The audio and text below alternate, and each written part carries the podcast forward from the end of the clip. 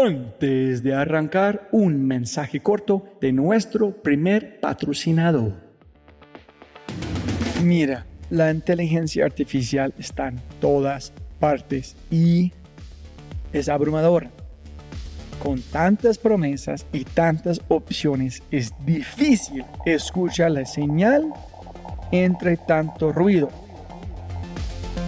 Eso es exactamente por lo que estoy tan orgulloso de celebrar y compartir con ustedes Adapta. Adapta.ai. Escucha lo fácil y poderoso que es usar Adapta. Ve a adapta.ai.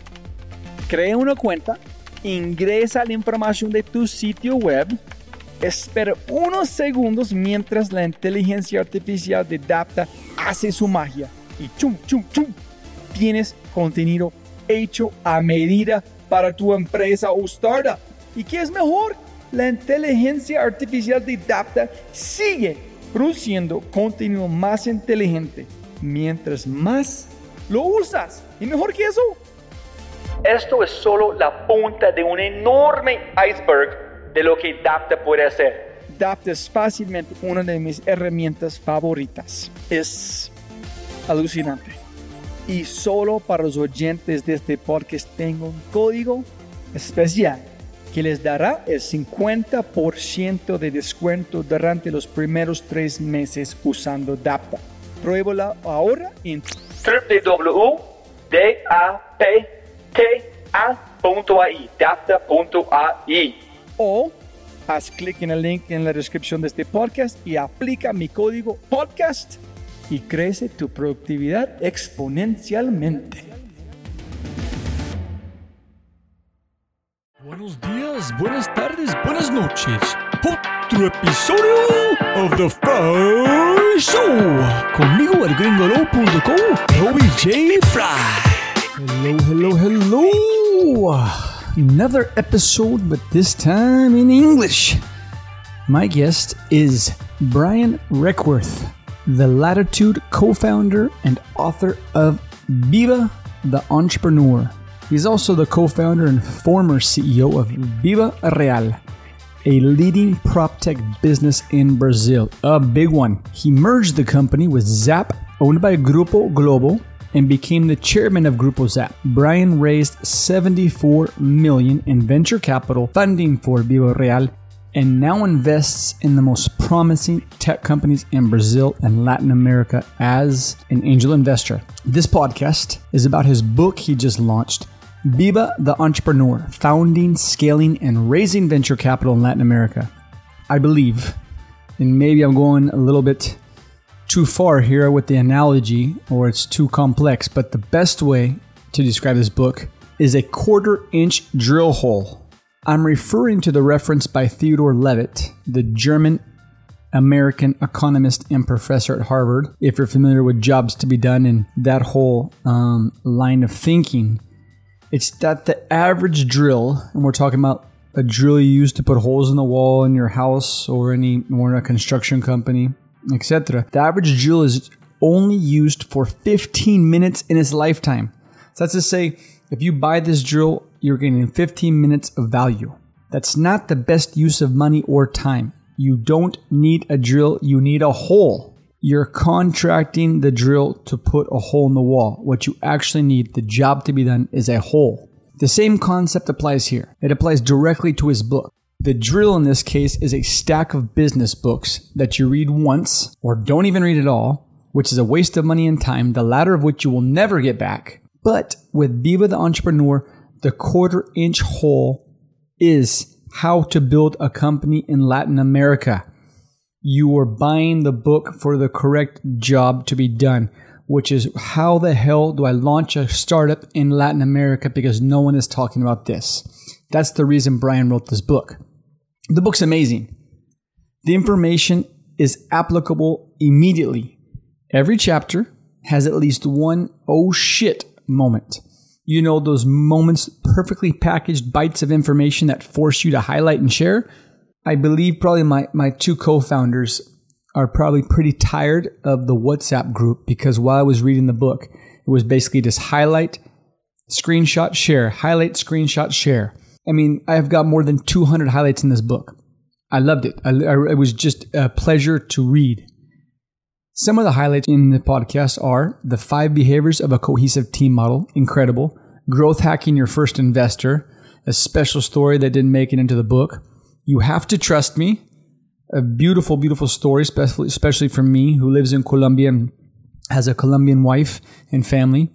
The difference between being vulnerable and conviction, which is awesome. I'd never made the connection before or understood it, and a whole lot more. A little blurb from the book. Viva the entrepreneur shares the lessons Brian learned while building his company. He shows how to manage your own psychology and your operation, be it working with co founders, building a culture, or managing a board of directors. Brian also reveals the secrets of scaling a business and best practices for venture capital in Latin America. That chapter, those chapters alone about venture capital, worth the book right there. And it's amazing. The real potential of this book is what makes it so exceptional. And I'm not sure how many will grasp this concept at this moment, but this podcast receives messages all the time thanks to the stories from my guest. Why? Because those, star- those stories are not available. They're available here in this podcast because these guests are willing to share their stories with me and I'm able to share them with you. Brian is where he is thanks to reading a case study on Mercado Libre in a coffee shop. That was enough to spark this, the, his brain, the inception, to plant the idea, which would eventually lead to Viva Real. So now just take one moment. Imagine what the future will be if millions of potential entrepreneurs in Latin America have access to this book. It's, it's, it's, I mean, we're going to have to wait four or five years down the road to see the impact of this book. I know it's going to be amazing in this moment, but the real impact of this book is going to be in four or five years when people start naming this book as the reason they took certain decisions in their startups. So, Brian, everyone listening, Brian, thank you for taking the time to write this book. Thanks for the time. And also, please make sure to check out his podcast and get your copy right now of Viva the Entrepreneur. It's available in Amazon. I believe it's at a discounted price. I'm not sure for how long. Once again, love the book. It's amazing. Please get a copy. See if this is the first time you're listening to the podcast. Hello, hello. Um, I'm sorry. Yes, it is in English. When Brian's book comes out in Spanish, hopefully he will grace us with his presence once more and we'll do the podcast in Spanish. I wanted to do the book justice because it is in English. So I wanted to give the benefit um, to Brian and then do another one in Spanish if he's um, ready for it. If you're a fan of this program, you're listening to it, please subscribe to the email. You can find it in thefryshow.com. You can also subscribe to little inceptions, small audios that I put together and send one minute or two minute to WhatsApp daily. You can find it at thefryshow.com slash Corvus. And of course, if you want to get access to all the books, the podcast, the people we mentioned in this podcast, you can get them all at thefryshow.com. Just look for Brian and there's his LinkedIn, his Twitter, and access to his book in Amazon.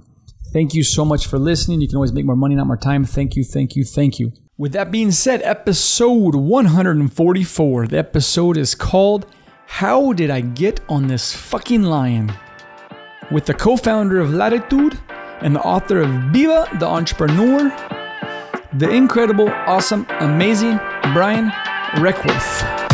Hey, first of all, just to, you can always make more money, not more time. Thanks for your time, Brian. It's awesome. What a pleasure to be, uh, have your um, your knowledge and learn from from this time. So, first, thanks to you, thanks to your family for for for the conversation. Really, really appreciate it. Hey, pleasure to be here. Thank you for having me on. And I loved your book, man. Fucking amazing.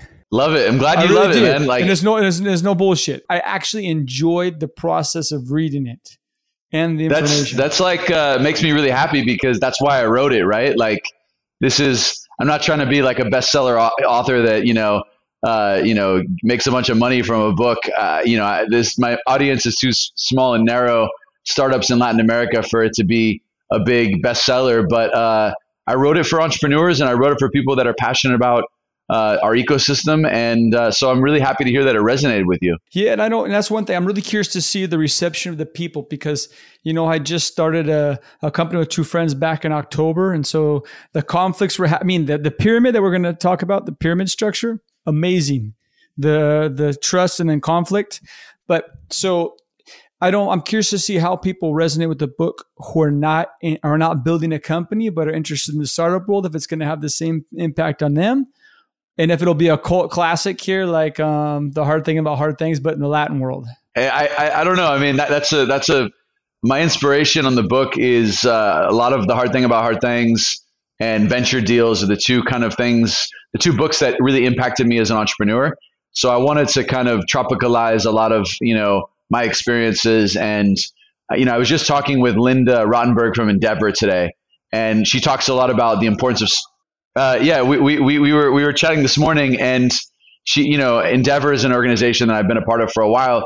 And she talked about the importance of storytelling, right? And, and how like when I started my business, you know, Marcos Galperin was the kind of person I looked up to because he was building Mercado Libre. And I'm like, I remember being in, in Bogota and and you know in an internet cafe and I downloaded this PDF case study of that and you know those are things that like change the course of you know my of history for me because it allowed me to think a little bit bigger and so um, hopefully you know that that inspires some more more founders before we even get into the book tell me about i'm really interested in process and specifics How, when did you decide to write the book was it an like a culmination in front of, I have to write it? Was it now's the time?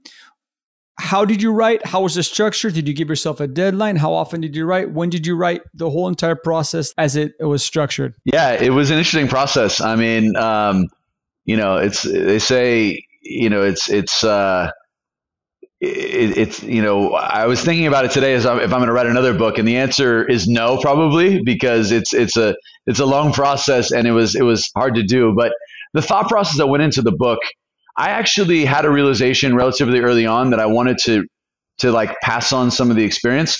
So I actually had a Dropbox document that I started like years ago, like I don't know, eight, ten years ago, where I would just literally drop in anecdotes and moments and thoughts. And so I had this document. It was it got to like 15 pages long, you know, um, of just like you know, one line sentences that I wanted to remember. And because the, the reality is, as you're building your business and you're on the entrepreneurial journey, like there's so many little anecdotes that happen. It's like when I think about my kids, I just wish I could remember every single thing that they said because it's, you know, like there's all these uh, moments that, you know, that, that they escape you at some point. And so uh, I think I kind of knew I wanted to write a book. Um, also, you know, uh, the realization when I was like, okay, now is the time to write a book was as I was wrapping up my deal and selling the company, I was already on to like the thought process of what's next for me because I need some kind of purpose and I need some kind of like North Star and direction. And so, uh, given that I transitioned from CEO and I, I became chairman, I was less in the operations. That's when I was like, okay, I have a little more time. And so, and I've got, you know, um, a desire to do something and put energy into something. So I think that a couple years ago, I kind of hatched the idea of like, okay, I think I'm going to do this. But let me let me go back into some details real quick. Sure. Why? How long ago was the Dropbox, and why not Evernote? Mm. Why not another uh, Yeah, why, why not, Evernote? Uh, and now why not by hand? Did someone tell you, hey? And where were you at in your company? Like, was it a recommendation? Hey, you should really jot down your ideas because you don't want to miss this adventure. I mean, it seems pretty long thought process oriented to start writing those ideas to capture what you might lose after you sell the company we're sitting here yeah and it's like i didn't start the company to sell it um, and and but i did have a, a real acute awareness of something and you know i'm i'm essentially i'm a lot of it is i'm a storyteller I, I you know i like to think of myself as a storyteller and desire to be kind of an educator i mean my my journey started in Colombia, and I was an educator in the beginning. I was teaching English, right? Um, and that was my first job, my only like real kind of you know job before before Viva Real, and led into my kind of started my entrepreneurial journey. Um, and so, you know, the, the one acute awareness I had was even in the earliest days of Viva Real, I remember my co-founder um, in Brazil. He had this like mini office where it was like it was like the size of like a pantry where he operated out. And I remember I was like, Diego, film that office. Like, take a picture of it. And actually, there's an article on TechCrunch where uh, a pretty famous uh, writer, Sarah Lacy, went to Brazil and she we invited her over and wanted to like show around Sao Paulo, talk about the startup scene. This is in 2011 uh, or no 2009, sorry, and she took a picture of that office, you know, and and we you know fast forward several years ago, we had this big you know 11 story office building in Sao Paulo, and we actually recreated a replica of the office that he had when he was building his business uh, when you know when he was building the business in Sao Paulo, and so we wanted to tell the story about it, and we wanted people that joined and saw this like you know big company with 500 employees that like, hey, we start off in this tiny little place, and you know we can't forget about our roots, you know, and so uh, I guess that like that same line of thinking, I had a, a I was I was cognizant of of wanting to remember the journey and uh, you know and why I did it in like you know Dropbox and Word. I, I don't know. I just I just started writing one day of like everything that I remembered. And it was like, you know, a couple years into the journey. And then I was like, just go visit that every couple months. So just just uh, from your own nature, it's inspired by this little closet. Man, I better start writing this shit down. Yeah, it's kind of like I was like, this is gonna like it was so absurd, like the absurdity of what we were building, sleeping in the you know the living room of my co-founder's apartment. It was just stupid, right? Like this is like I remember sleeping in the the you know the living room like of his apartment. My wife and I like this is ridiculous, and like it was in this neighborhood where there was all this construction going on. Midnight jackhammers in the street, you know, just like and I'm just like, what the fuck am I doing, you know? But and then I would just try. You you have to be lighthearted about it because as an entrepreneur. No, you don't. You don't have to. I don't know how you got there. I want to. I have some questions about that. So let's go on. Okay, let's say you have to do it to, in order to succeed. You, so, you, yeah, I mean, you, you choose to do it because it's so absurd, right? Uh, okay, it's too surreal. Like it's so far beyond what normal reality is that you can't compare it to anything. So the only choice is just to keep going on. Yeah, keep going on, and like also just kind of uh, take like a, a be amused by how ridiculous the situation is, right? Like there's so many times as an entrepreneur where I was just like, oh sweet, you know, like our you know lightning kind of struck our building and fried our network, and now we have no internet access and we're an internet company. That's just absurd. That's stupid, and that happens all the time as an entrepreneur. Not that incident, but like stuff stuff like that, you know. So I just wanted to document that for my own kind of remembering and being able to look back and uh, you know kind of uh, tell my own war stories and just remind myself that it's a journey. You know, it's not about it's not about the end. It's it's about enjoying the ride. This is going to be a weird analogy or my attempt to connect two things in as one because you just said war stories and thinking about in your this description the jackhammer at night is that um I'm re I just read a book um it's called the things we carry because my dad was in Vietnam and I wanted to better understand and I finally started talking to him about it and he said read this book and they discuss, and then, but the people listening, I'm in no way comparing Vietnam to startups. I'm just comparing. They discuss how trying to com- talk about Vietnam and the experience in the jungle and being there is impossible because it was so surreal. It's like totally. so far away from reality that what happens, you can't get upset and you can't get sad because you go through so many emotions because there's nothing to compare it to. So what you're living is new. So the only thing you can do is just carry on. So it seems similar maybe in the human state and consciousness that when you're so far outside of reality, there is no other option because you can't compare it to what was because there was no what was. This is the new, what you're doing is the reality that will then be for other people. Yeah. And it's a lonely journey. And, uh, you know, like it, it's, it's a hard journey. I mean, obviously it's, you know, uh, it's all relative, right? Like, you know, I'm lucky that I got to be a founder. I'm so lucky that I got to like build a company and, you know, and work with amazing people. And so like super grateful and, and gratitude all the way. Um, but yeah, I mean, it's, it's like a, it's a hard, lonely journey. And, you know, that's one of the reasons why I wrote the book is that I hope when people read it, like the same feeling I had when I read the hard thing about hard things, like I literally read that book and it was un- during an extremely like emotional moment in the company where I'm like, I remember the the exact moment when you know I finished the book.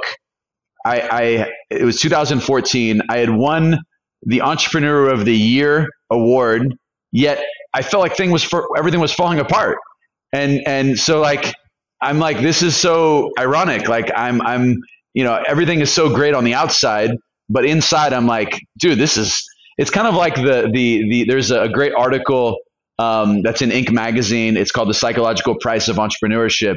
And there's an image of a guy riding a lion. And everyone's like, wow, that guy's, you're so brave. And the guy that's riding the lion, he's like, how the fuck did I get up on this lion? That's it, right? It says, how did I get here? Let me connect that to, to the first chapter of your book, the best day of your life and the worst at the same, in the same day. You this is just for me, my curiosity. Did Ben Horowitz ever write you back? Because you said you wrote him a letter. Did he write you back? He did, man. He did. And uh, it was a short, brief, but encouraging message. And it was probably what I needed at that moment. So uh, he responded and he was like, you know, uh, you know, keep fighting through the struggle. And, you know, and it was, it was great. I mean, you know, he didn't have to take the time. He probably got a lot of fanfare. And, uh, uh, you know, I appreciate it. I appreciate the fact that he, he took the time. Did he leave a, a, a, quote from Tupac or or Biggie at the bottom? yeah, I don't remember if he. I, I might have thrown I might have thrown a hip hop reference in my message, uh, uh, just because I you know I grew up listening to hip hop too. Um, so, uh, but I but I I don't recall. I think he was pretty all about business. Let me. There's an interesting part in there that I loved about the vulnerability and you talk, I think it's, it's Brene Brown, right? You reference in there yeah. in a TED talk. Yep. I just got done speaking, and if he's listening, I love him, and he's one of my favorite entrepreneurs. Is Miguel McAllister, and we just yep. had a medical, and we just and he talks about you have to be a puto toro, like you like if your wife asks you how are things going, great, awesome, amazing. Even though you're dying on the inside, you got to say shit is going amazing because you might go in this downward spiral. But you share the opposite, which is you got to say, hey man, shit's not good right now, but we're going to get through it. How do you balance who to tell, what to tell to get that help so you don't show? I mean, I don't want to say showing weakness is bad. It's just you need to give the perception of what you imagine your company will be so other people believe in your company. But at the same time, you need people to help you out. How do you know that balance of who to share and when to wear the shield? Yeah, I, I, I, get that. And Miguel is, uh, uh, you know, I've got to know him a little bit recently, and we're, uh, you know, co-investors in a bunch of deals. And I was, you know, the the, the trendy internet, you know, I was on Clubhouse, Clubhouse? with him, uh, uh, like I think earlier this week. And so, I mean, listen, um, you don't go out and just campaign your your your miseries, right? Like I, that, that's not that's not what I'm recommending. Um, but I think I know, that I, I think that what you what you want to do, the balance is find people you trust. Um, part of it is like with your team also, like you need to, like one thing that I, I did ironically is that I was like all about opening my team up to vulnerabilities and like, Hey, I need help with this because basically, you know, in my case, I built a, a really good team. People were super smart. They all went to the best schools and they were used to being the smartest person. Um, and they were really smart and the the the you know it didn't gel perfectly in the beginning. And we we had to work on like a team dynamic. And you've got to be able to you know ask for help. If you can't ask for help to somebody and you can't show weakness you know that, that's something that you know it's not you're not gonna you're not gonna get any help. And so it's a balance. Um, you know you you as a as the ceo founder uh, the founder you know you carry a lot of burden. But what's surprising is if you you can you can share the burden with your team and you can you know you can you know with your investors you can also like if you've built amazing trust with your investors you don't want to blow smoke up their ass at the board meeting and say everything is amazing if it's not because it's it's it's your business and it's it's going to be obvious that it's if it's not going great. Um, you know so i think that you you got to find the right balance there. Um, i would say the best vulnerability and the best way you can kind of build your community is find other entrepreneurs that maybe don't even have skin in the game. They've they're you know they they know what you're going through, and you know in my case, I called it the Breakfast Club.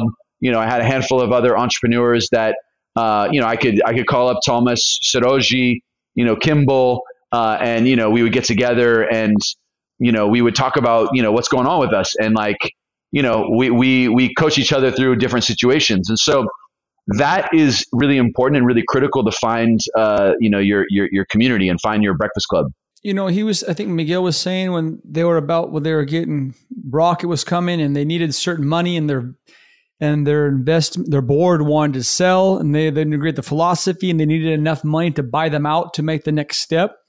It's like they can't go and say, "Hey, man, this huge company's going to come and kill us. We're shitting in our pants, but we have this vision of the future." So one reason, one is you're actually shitting in your pants, but the other one is your vision is so strong that there's no other option. How do you? I mean, I'm sorry to to keep going in this. It's just yeah. I don't know when you say I need help, where you think people are going to see it as a weakness, and where people say, "Hey, I can help you." That's awesome because I believe in what you're doing. How do you? Where's that balance? Where does it come from? Just the the relationships you build along the way. Yeah, in terms of like your investor stuff, I mean, the best investors, you know, the, they they back you and and they you know and and and you know they have conviction in in, in what you're doing. So, you know, there, there's there was times like during the journey where like I remember having a conversation with Nico Szekasy from you know Kaszek, and I was like, hey um, you know, there's there's a potential like offer that we could potentially sell the company. Someone's interested, and he was like, man, you know, supportive of me. Is like, if that's what you want to do, you know, then then you then you know you go for it. There's a, threat of a big big you know big company coming in, but the reality is, um, so you want to find people that back you and believe in you, right? Number one, um, and a lot of investors in the region are less experienced, and so they might, you know, they're they're maybe they're they're worried about something. They're worried about someone else coming in so first of all, find people that are deep in your corner and that are going to back you through the, the hard stuff. The best way to identify how good of an investor is is not when things are going well. It's when things are shit's hitting the fan, and that's when the true colors of investors come out, and you can see who's kind of you know who's in your corner.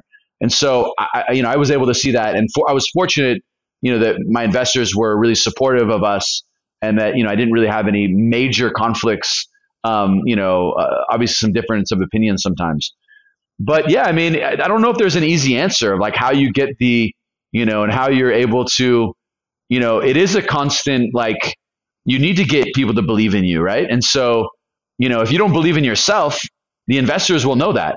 And so I think that the, the number one message to send is if you don't believe in it, other people won't believe in it either. And if you believe in it with everything you've got, it's hard to bet against an entrepreneur. Okay. Yeah, yeah. I guess you have to have the conviction and then the vulnerability. Well, if they see the conviction coming from, hey, I have to do this, but I need help to do it, then it kind of gives you permission to ask for help because the vision is what's leading the asking for help. It's not it's not a, a depression or yeah, some and, sort and, of other and also like you're not um you, you know what you're asking help for is your investors aren't going to solve a bunch of your problems for you right so like you can't expect that as a founder. Like investors aren't going to come in and you know and solve problems. But like I remember, you know, I shared this in the book. You know, we didn't have like a finance person, right? Um, and here I was showing up, and I had these like two top tier investors in my first board meeting at Monashees's office, and I'm like, hey, um, I spent the whole night like working on the the deck, and you know, I had this like really really weak presentation on the finances because I you know I didn't even know how to work Excel properly. And I was like super embarrassed about that. And when I showed up to the board meeting like it the board deck looked like shit. It looked like a, a third grader did it. And so I was like you know what? I'm, I'm not going to bullshit you guys. I'm not very good at this and I need some help with the finance piece. Listen, they, they, they, you know, the, the, the, board was like, hey, let's find, let's get let's get someone in there, you know. And what you know, this is the former CFO of Mercado Libre on my board, right? So that, um, you know, th- then we found someone. You know, I ended up getting, you know, I think Monashees helped me find Sasha, which was, you know, she's now, a, a, you know, an investor at Atomico in London. She's got a, you know, amazing investor career now. But she like got our board materials together, and they're like, listen, Brian, we didn't invest in you because you're some kind of Excel guru, right? And if I if I showed up the board meeting and like made excuses or like you know uh, I just own that shit and then I was like and then it was like cool let's let's now that we know where we are let's go solve that problem. See maybe I mean maybe that's where it's at too. Maybe it's don't show weakness where people think you're strong because maybe that's an internal problem, but no problem to show weakness where you actually have weakness. You know, like yeah. if someone expects you to be the leader and you're like, "Hey, I'm not being a good leader," they're like, "Well, step your game up, then, man. Quit, quit bitching." But if you're like, yeah. "Hey, man, the tech side's weak. I need help," they're like, "Yeah, we know that's not his strength. No problem. Here's the help." So maybe exactly, exactly, yeah. I mean, um, own, own, your shit that you're good at, right? And like, you know, I mean, I know what I'm good at, and I think I'm one of the best there is in, in, in the area in those areas. And my team also, you know, is amazing at certain things. But there's areas where like any business has holes, any business, you know, needs support, and uh, you gotta you gotta be realistic with those areas, and then you fill the fill the gaps. When you when Nico became your one of your investors, this this you know there's a book called the high growth handbook i believe it is. And one of the chapters talks about when a new ceo came in i can't remember what she said hey this is how i work. This is how i like to operate. This is my life. This is how it functions just so you understand when you communicate with me exactly who you're communicating with.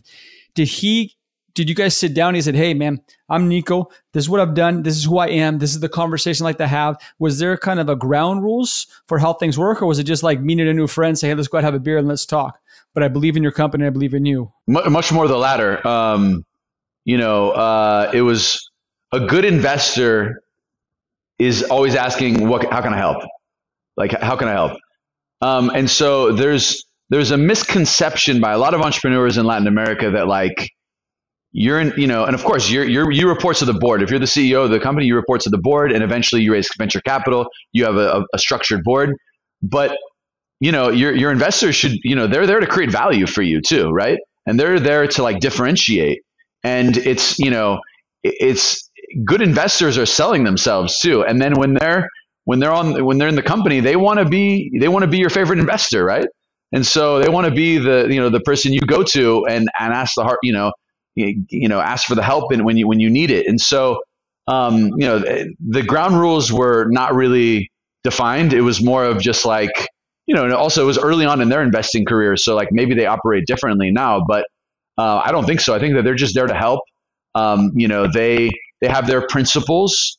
Uh, all of the good investors do, and um, and, you know, and then they they but but ultimately, all the investors just want to help the company succeed, and so you know they're they're there to to try to make that happen. That's that's really interesting you said that, Brian, because I just I had watched some video I don't know, not too long ago from the from a, a YC startup school that they have on there, and I can't remember who was giving the talk, but he was talking about normally in these groups when people get together and they start, you know, networking, blah blah, whatever they want to put the name on it, and people shares an idea. The first thing someone wants to do is shit on it. Now, how big's the market? That's not right. And he said he realized it's so easy to do that, but it's harder to jump on the vision and say, ooh, what if you did this? What if you did that? And it seems like what you mentioned in the book, a good investor versus a bad one. A bad one's going to ask you too many questions and a good one is going to ask you, how can I help? Well, I would say that it's before you invest, there's a lot of questions, right? Because, you know, um, you've got to, you've got to prove that you're, you know, it also depends on the stage of the company, right? I mean, if, if you have an early stage investor where you've got a pre seed or a seed company, and they're asking about 10 year financial projections, run for the hills. The reality is, once an investor becomes an investor, the good investors are, you know, are asking how they can help, right? And not to say they won't challenge you, right? I mean, I had a lot of debates about with my investors about different things, and you know, ultimately, um, sometimes I would change the course of what I was doing, you know, because I, I, I got good feedback or you know there was you know good questions that were being asked, and made me think about things differently. But I think that early stage investing, uh, you know, is different than like a late stage investor where, yeah, it's much more about the metrics. It's about the growth. It's about, you know, um, you know, those are all important for early stage, but you know, there, it's less important when you haven't found product market fit. Talking about, you know, the, the you know, discounted cash flow um, is, is, is a, is a silly conversation because, you know, you're just trying to, you're just trying to get the business to go. And so, um, yeah, I think that, that that's that's my advice to entrepreneurs is, you know, work with those investors that kind of understand how to about value, and that's why institutional investors, uh, you know, that maybe or investors that don't have experience in the asset class, you know, what you might find from like a Colombian family that you know owns a bunch of real estate but has never invested in an early stage startup. Maybe they're attracted to the idea of investing in an early stage startup, but it can really you know hinder the company because they they won't have the right mindset of like you know what's important at an early stage company this is a perfect segue into um, I know that we just we we jumped right in. So for the people listening, we didn't even name of your company, name of the book, name of the company you sold and merged, real quick. Okay, yeah. I mean, just to go back here, uh, you know, Brian Requarth, Viva Real, Um, we merged it with with Zap, became Grupo Zap. I be I was the CEO. I became the chairman of the combined company, and then we exited the business. Um, the transaction closed in November of 2020, um, and uh, yeah, now I'm I'm building my next thing, which is called Latitud, right? That's right, Lat- Latitud. Yeah, we'll get to that in the end, so you can give the plug for the podcast and everything like there. And the reason I'm asking is, I'm trying to remember in the book. I think you're in the lobby. It's pouring out rain. And you tell your wife's name is Andrea. Yep. And you tell Andrea, you have to trust me, right? Yeah. How the fuck? I mean, I have a wife and, and you know two girls, and sometimes I I don't know how to explain what I'm doing, why I'm doing this. And you're right. You just got to trust me. How, what was your conviction? And then give us a little bit of like a fast story for time, how you got here, what was the company, how it started, and then what happened in that moment and why you were able to tell her, you got to trust me.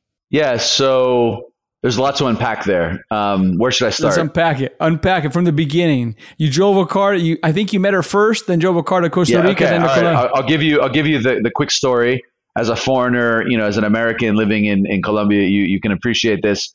I'm from California. I drove um, from California to Costa Rica, bought a one way ticket to Colombia.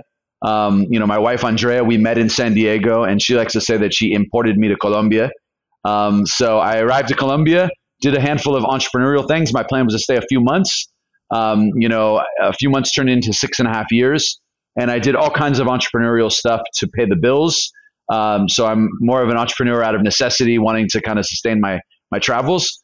Uh, taught English and you know, um, and and I built websites, did translation services. Eventually, had a terrible experience finding property in in Colombia.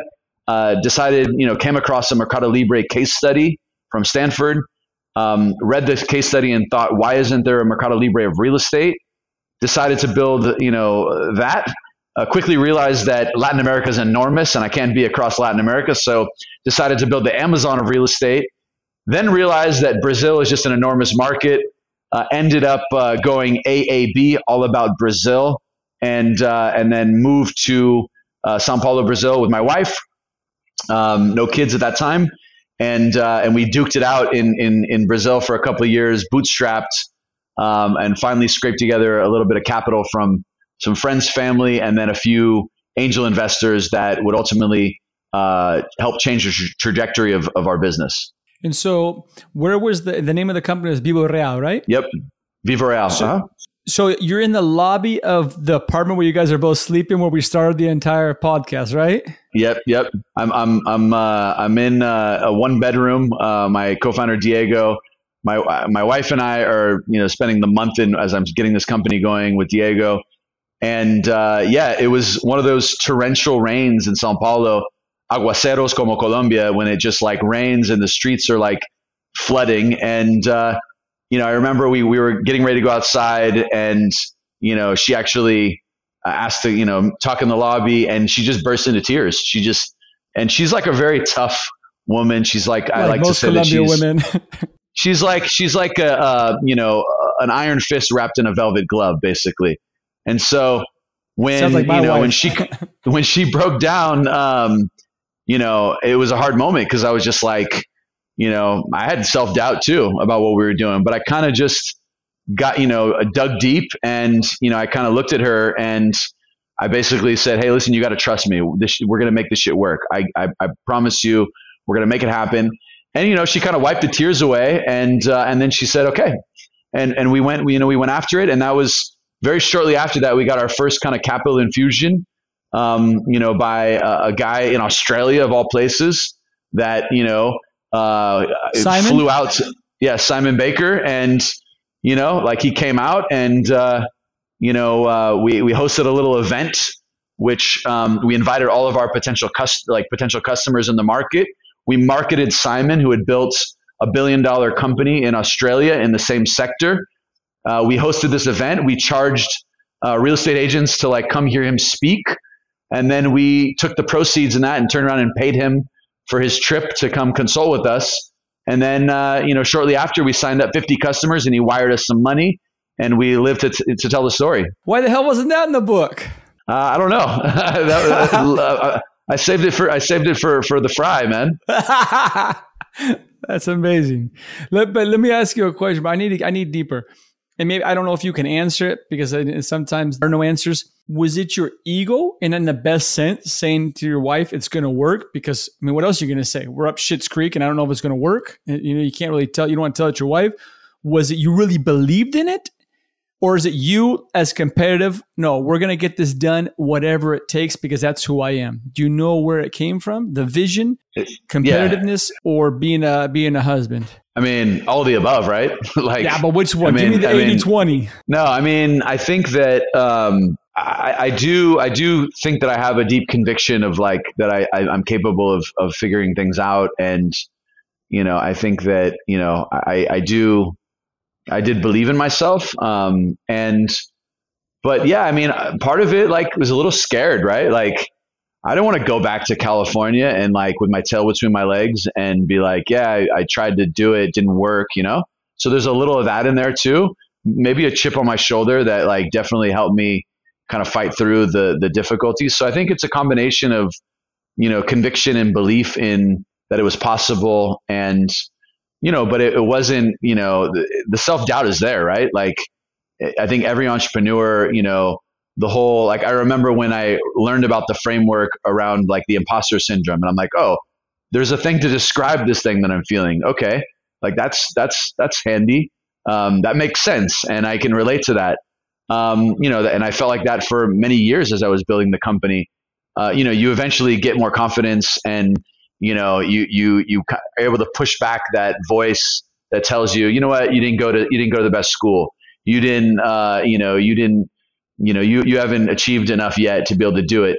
And eventually, you overcome that, and you know, you just level up as as a person. And so, uh, I definitely battle with all of those things. I think everybody does, and anyone that says they don't, I think they're lying. That's an amazing, you know, I'm really visual thinking I always like, you know, trying to put things in a better way to understand what's already out there. And it makes sense is that to level up, you're actually stepping on the pushback to get higher. It's like, oh, you didn't go to the right school. Who gives a shit? Another step to go higher. It's like everything that's trying to go against you, you finally use as an actual stepping stone to become a better person. Like the leverage comes to pushing things back or pushing things down to go higher. Absolutely. And, and let's talk about the panic attack, just because I think that's an important thing that a lot of people don't like to talk about. I've had them before. I guess you never hear in the startup world about health or about uh, mental health. We talk about numerous, we talk about venture capital, but a lot of people don't like to talk about how difficult it is mentally and how difficult it is um, emotionally sometimes. Yeah, I mean, it's funny because I feel like, you know, in my case, I grew up in like a super supportive home. Like I have two parents that are, I mean, literally, my parents my mom was a psychotherapist. My dad was also a therapist early in his career, became a, an entrepreneur. Um, and so, like, I have like the best listeners in the world that are like super supportive of me. So, and I grew up with a lot of like good, good core kind of like communication skills. And, and so it's a testament to how hard it really is the journey because ah, okay. if I have such a support system and I, you know, I, I, I pushed myself over the edge at one point because you know I, I you know I, I I didn't listen to the signals of like hey you need to rest a little bit. You need to take it easy. Um, you know then I think that you know that can happen to any entrepreneur. And the mental health is real. Like it's it's super stressful um, you know running a company. And uh, you know there's a great person on the topic that I advise that you bring on the podcast uh, if you're interested in the subject. Um, you know his uh, you know his name is Michael Freeman Dr. Michael Freeman. And he is, you know, I met him because I had a panic attack, um, and I can go into that if you want. I don't mind talking about it. Um, you know, it, it, was a combination of just like stress, traveling around the world, not sleeping well, not eating well, not taking care of myself, and you know, and then also just feeling this burden of all these people that had believed in me and a particularly difficult time in the company and ultimately just like it, it, it culminated in, in an event where you know uh, a panic attack for those that have never had one before um, you know it's your brain is like basically telling you like that you're you're dying or like you, you know like it's a really crazy you know thing that happens that it physically manifests and uh, you know I, I, I ended up having that incident it was you know crippling for me um, as I am in Sao Paulo, I'm flying. I just you know I fly back. I you know I check myself out of the hospital, and you know my co-founder picks me up. Uh, you know who happened to be in Sao Paulo. Uh, my my friend Thomas Floracks, who we founded Viva Real together, the other co-founder, and you know we we go to the airport, and I'm on the plane at thirty thousand feet in the air, and I'm literally uh, you know reading this article that I already referenced about the lion, you know the entrepreneur and the lion. I revisit that article and I, there's a, a, a quote in there from Dr. Freeman. And I Google Dr. Freeman and I'm like, who is this guy? This is like insightful, you know, stuff. And it turns out he lives 45 minutes from my house. And so um, he ends up, I end up contacting him because I'm like, I got to make an adjustment in my lifestyle because this is really intense and I can't put myself through this. You know, it's not fair to, you know, me or anyone else. And so I ended up, re- re- you know, reaching out to him, had a conversation with him. I had kind of sorted what was going on with me at the time, and I think I kind of worked through it. I still ended up meeting him, and it turns out he was launching a mental health accelerator. Uh, he was actually had this idea that he wants to empower entrepreneurs to kind of, you know, support them in their mental health, which is really important as an entrepreneur. And he now is a, a partner in Latitud um, as a as a mentor advisor, and he leads a session uh, he's worked with you know hundreds of entrepreneurs already uh, in our co- last two cohorts and advised them on this topic.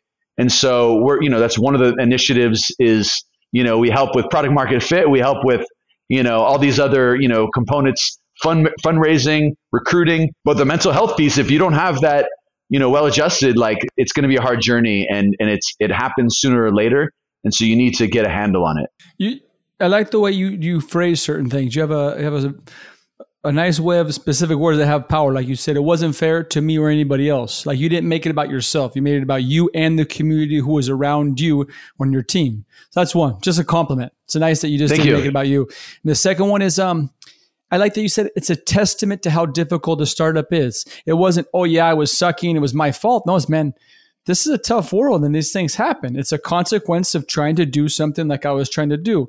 So, do you think even if you're on top of the mental health, you have Dr. Freeman right from the bat, that you're still going to have the risk of going through these things, or that you can pretty much block them out if you start with that as like a habit, like you would to run? Yeah, I think that you're much more likely to um, have a handle on that if you address it early on, right? If you go into it and prepare yourself mentally and you know, really have an awareness about about these these issues, you're going to be more prepared and you're much more, you know, likely. There's some research that he's done, which I'm not I'm not a, a doctor and, and I haven't, you know, participated in any of these studies, but there is some interesting correlations between mental health and entrepreneurs. And so, you know, how that affects you as an entrepreneur and how you can kind of make the make the most of of your, you know, who, you are as a person. The co-founder relationship the CEO, his job is to not run out of money, right? Is to make sure the business does not run out of money. There's a handful of other jobs, but that's probably the, the number one job. Why um, isn't that um, the CFO? Why isn't that the job of Hernan? Why why don't you talk? Why isn't a CFO?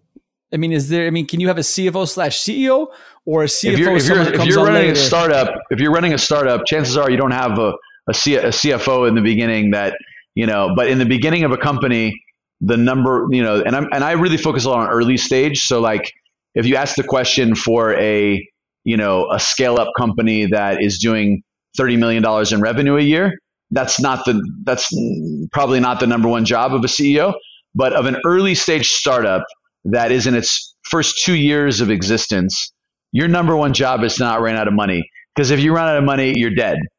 So uh, that's that's that's the the context of the of the statement. Um, and as you scale, you know, probably your role as a CEO will evolve. You know, all of a sudden it becomes less about, you know, you're going to run out of money because you've already proven you have product market fit, you have customers buying it, hopefully you have investors interested, or you have your own cash that you can survive on. All of a sudden, then it becomes about the vision and the culture. Those are, you know, and the products. Those all of a sudden become, you know, they, they take uh, running out of money becomes a backseat because it's less of an issue at that point. But the statement I made in the book was more around early stage startups. You say you talk, we talk about a CTO. Like eventually, the CTO might branch off and become have to take over another role like leadership. But versus the CEO is always a generalist.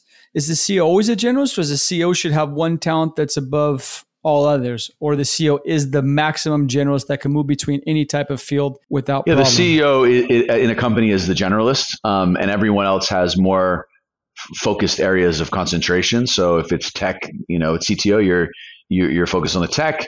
You know, if it's if it's product, if it's marketing, you know, the operations.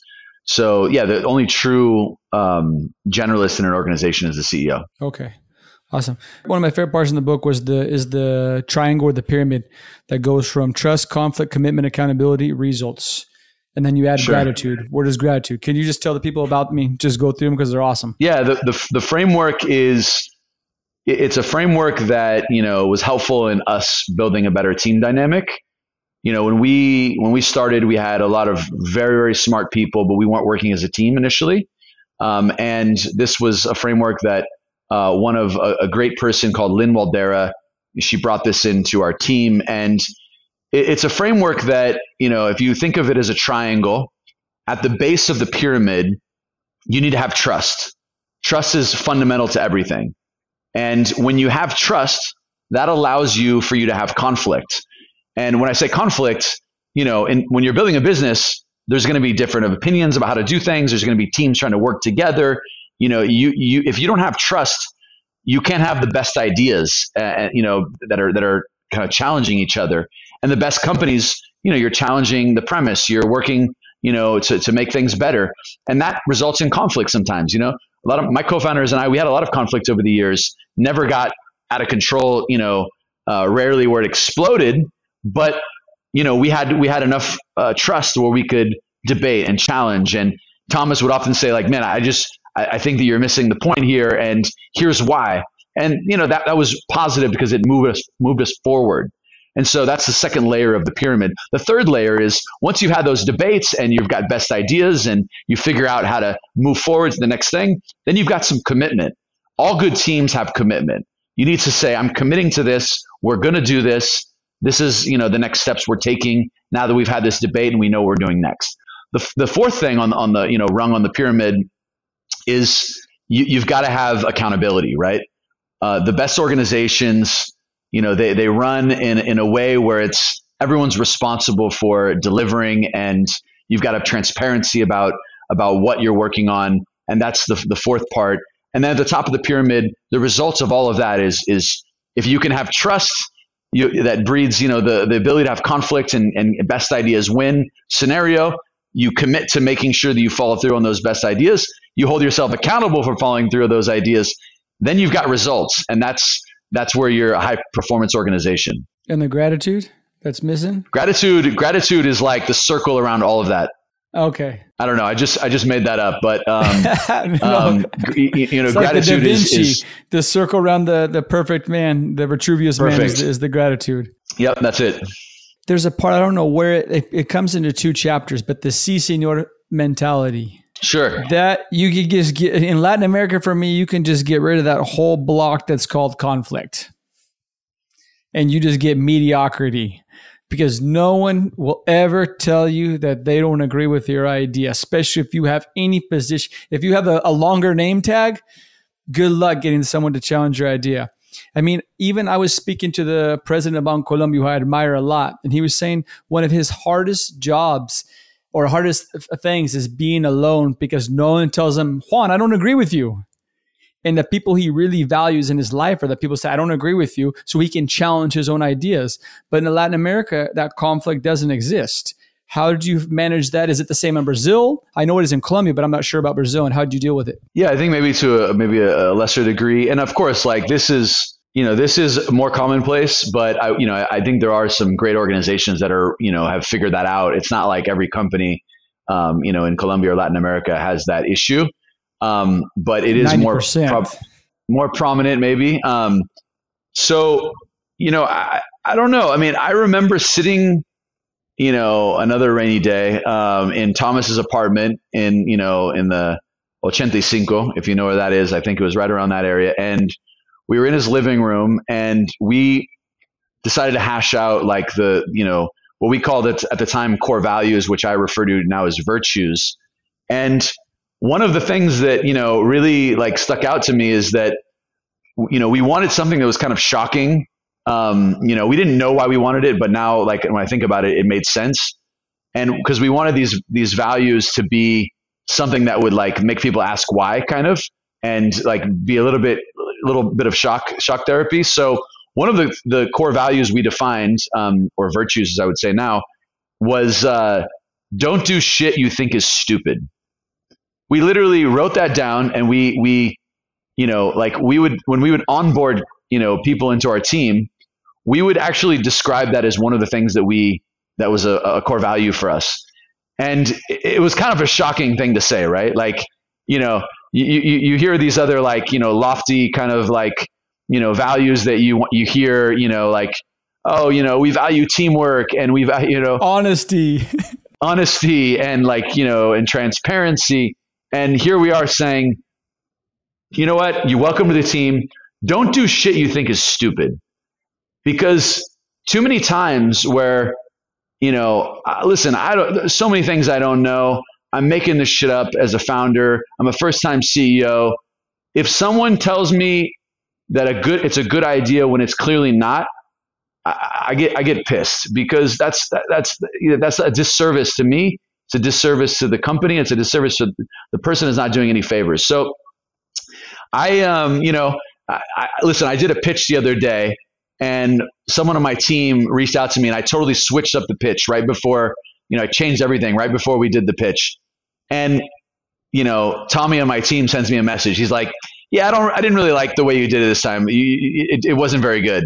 If he would have came, came at me and said, Brian, that's really cool. I really like the new pitch, but he didn't think about it. I would have the mediocre pitch that I had before and I wouldn't, I wouldn't, I wouldn't be refining it. So yeah, it's absolutely, but again, you have to have trust. There's a challenge in Latin America of the que dirán, right? Like, you know, what are they, what are they going to say? And so people, you know, people oftentimes kind of fearful of, of that. And you've got to just embed this into your culture from day one. And the only way that you can do that is by providing example and kind of showing and that you value and you listen to people and encouraging them that they, they need to challenge the status quo. And, uh, you know, did we do it perfectly? Probably not, but you know, we at least define that, you know, don't do don't do things you think are stupid and that hopefully helped us over the years when people saw that we were making dumb decisions. The second rule about the um, be with entrepreneurs, don't do stupid shit. The first rule about be with entrepreneur, don't do stupid shit. yeah. Yeah, don't do things you think are stupid. It's not about don't do stupid shit because actually it's it's it's not that because don't do stupid shit is okay. It's okay to make mistakes, right? So so we actually would encourage people to make mistakes. If you tell people not to do stupid things, they'll be fearful and they'll be afraid that they're they're going to do something that's wrong. And that's the exact opposite uh, culture that you want. You you want people to take risks. You want you know take risks, make mistakes, but learn from them. And so that's something that we also uh, drilled home so the don't do things you think are stupid is different than doing things that are stupid. Yeah, gotcha, gotcha. Let's go. Let's go. That's perfect for to go ahead into um, the value versus virtues. I think that you you mentioned Jack Krupansky. Yep. And I love the and I love the difference that I think you mentioned that values versus virtues. Virtues are actionable, values are not. Yeah, virtues are lived uh, behaviors, right? Um, it's great to have all of these, you know, aspirational, you know, honesty, integrity, you know, those were also on Enron's wall, right? Um, and so they clearly they clearly didn't live by those those behaviors. Don't do stupid stuff. and, and by the way, for those that don't know Enron, Enron, you know, in Latin America is a big company that was a big, you know, house of cards, and you know they had these great values that were on the wall in the lobby, and yet they were doing very, you know, shady things that ultimately, you know, they paid for later. And so um, my point is, it's all about behaviors and actions, and it's it, you know, and that's why virtues captures that in a, in a better essence. And you, I mean, and, and I think mistakes are virtue builders. How do you mean? How do you build when you're when you're building this company?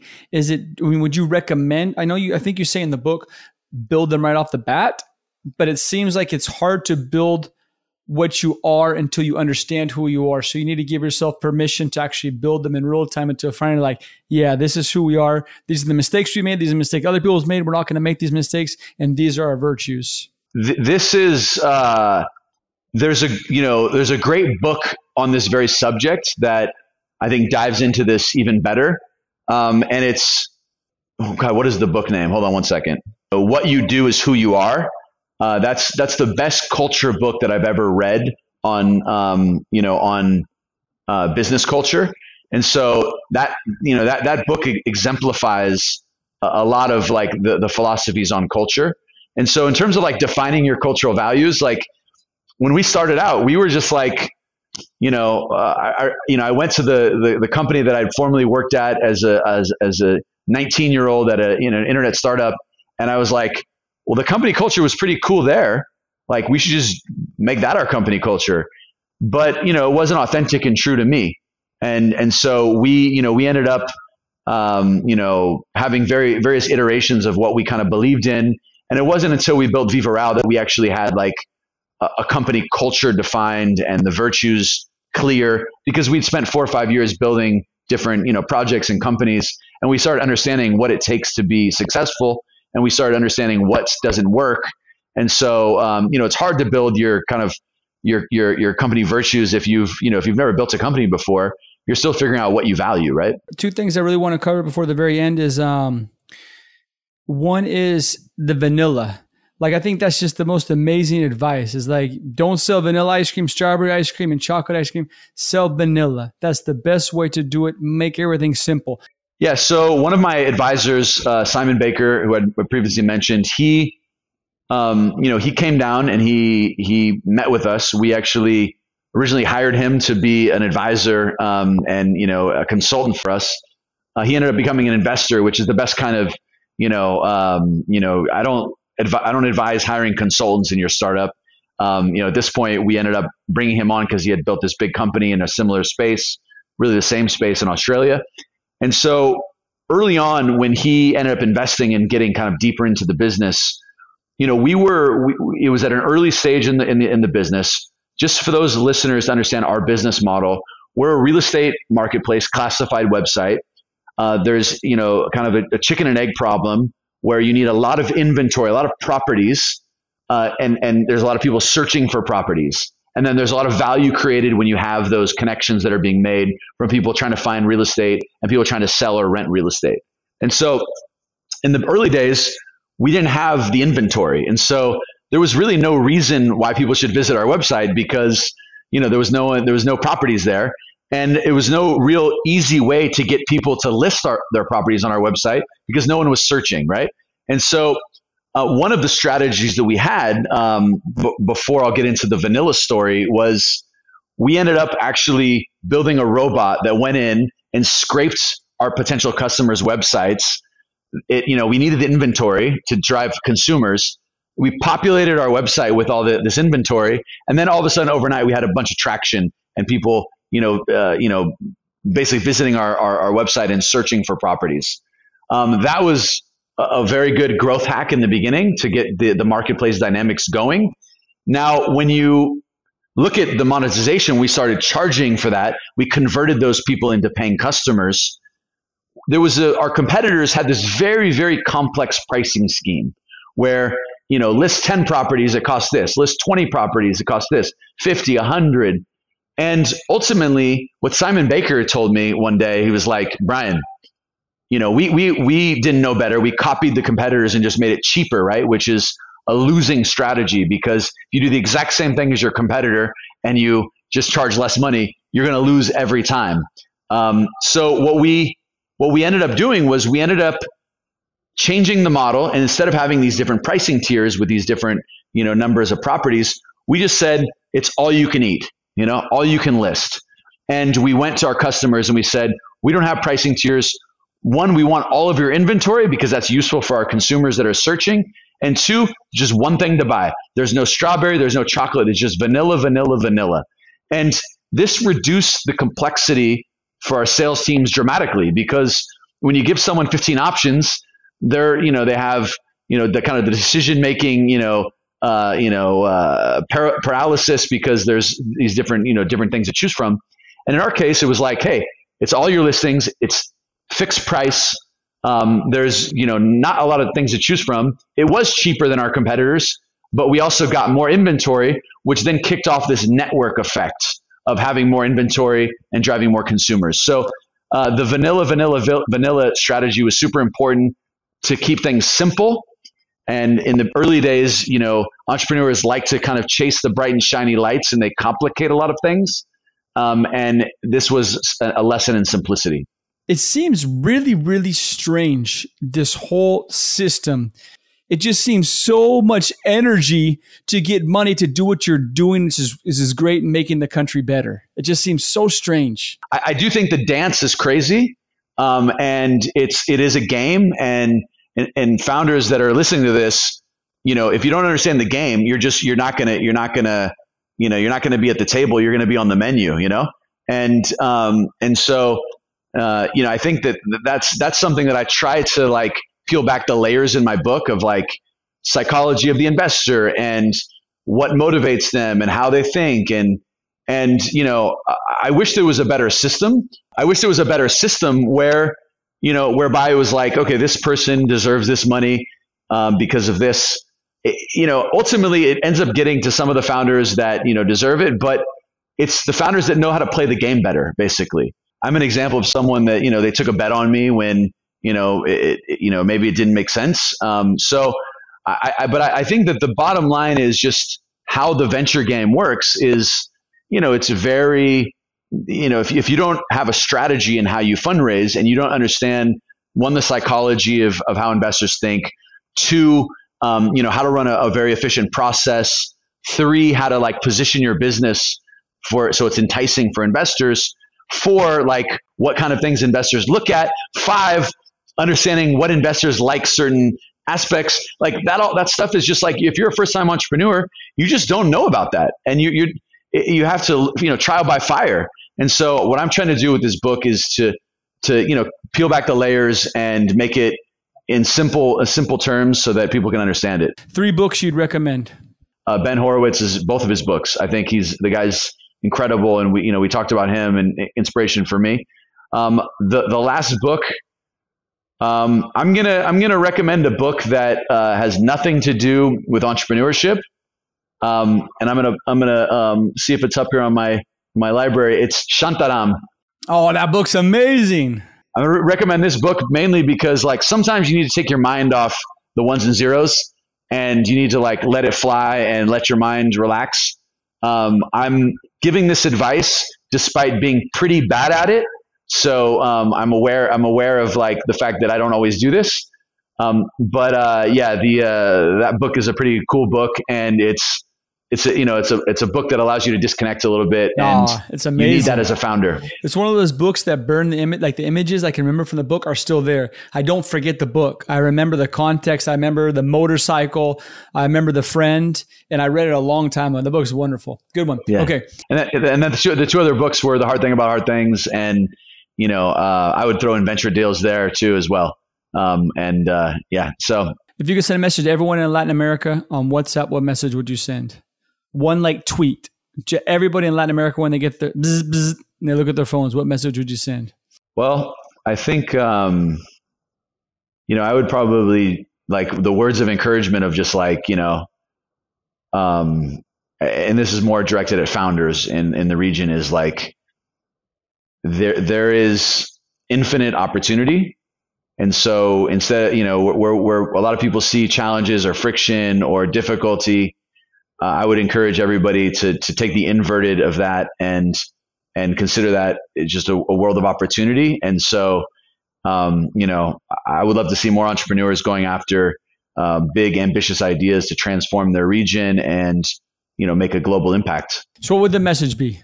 I don't know. I mean, uh, you know, if it's like a, in a tweet, you know, not to be kind of super cheesy here, but it's like, you know, journey, like, you know, don't stop believing or something, you know? I mean, no it, way. It's good. Like, like, like, like that, that, that's, you know, that, that that's what it takes, right? Like, um, it's just a hard, lonely journey you're not alone and uh, and you know don't stop believing. So i would i would i would add to that. If if, if we're in the where we're at now it's more memes instead of messages or more images. So i'd put you consoling someone who's crying in a lobby in brazil with an aguacero says don't stop believing. Don't stop believing. Yeah that, that's that's you got to you got to have the optimism you know? There's no other way. And you got to you got to believe that you can you know adapt and overcome. And uh you know, superar la, las expectativas, como dicen en español. Without a doubt. Hey, Brian, hey, you can always make more money, not more time. Please let the people know the, um, the name of your book, the name of where they can find you on Twitter, LinkedIn, and the name of the podcast and the name of your company so they can find you, please. Sure. So yeah, again, it's Brian Requarth. Um, find me on uh, Twitter at just Brian Requarth is the handle. Um, you know, I'm on LinkedIn as well. Um, and uh, you know, I, I uh, you can go to Amazon and buy the book. Uh, it's out. Um, you know, just it just it it's uh, it, it, will be out when when people listen to this. Uh, so yes, it's uh, we're, we're you know if you're publishing next week, it'll be it'll be it'll be ready to go. Um, so the book the, the book is uh, is going to be live on Amazon. it's Viva the Entrepreneur, and you know would love your feedback. Feel free to send any you know, comments, uh, you know, thoughts, um, you know, and and uh, you know, I wrote it for those entrepreneurs that are kind of in the struggle and, and trying to build the the next thing. And then the last thing I'll say is, uh, if there's you know any entrepreneurs that are you know building their you know next company uh, at Latitud, we're looking for super ambitious founders that want to transform sectors and you know that are in early days of either ideation or you know MVP and you know want to build the next kind of generation of iconic companies um, you know, apply to to our program at latitud.com. Uh, so latitude in español, latitude. Um, and uh, you know, really, uh, really look forward to, to you know, trying to help help the next generation build incredible companies. Hello, hello, hello! Thank you so much for listening. If you're still here, you're amazing. Hello to everyone listening in English. I appreciate your time, your patience. I hope you enjoyed the podcast that you already bought the book, that you stopped the podcast while listening to it, and just went to Amazon and bought the book, Viva the Entrepreneur Founding, Scaling, and Raising Venture Capital in Latin America. Please take a moment. Uh, look for Brian Requarth in LinkedIn or in Twitter. Send him a message about your opinion about the podcast, what you thought about his book, if it had an impact, what had an impact, and why. Would be greatly appreciated. And once again, thank you so much for your time and have a beautiful day until next episode. Ciao, ciao, ciao. Como siempre, siempre puedes ganar más plata, pero no más tiempo. Muchas gracias por escuchar. Antes de terminar, unas cosas importantes para preguntar y mencionar. Número uno, deja una calificación en Spotify. Ya, ya, déjala.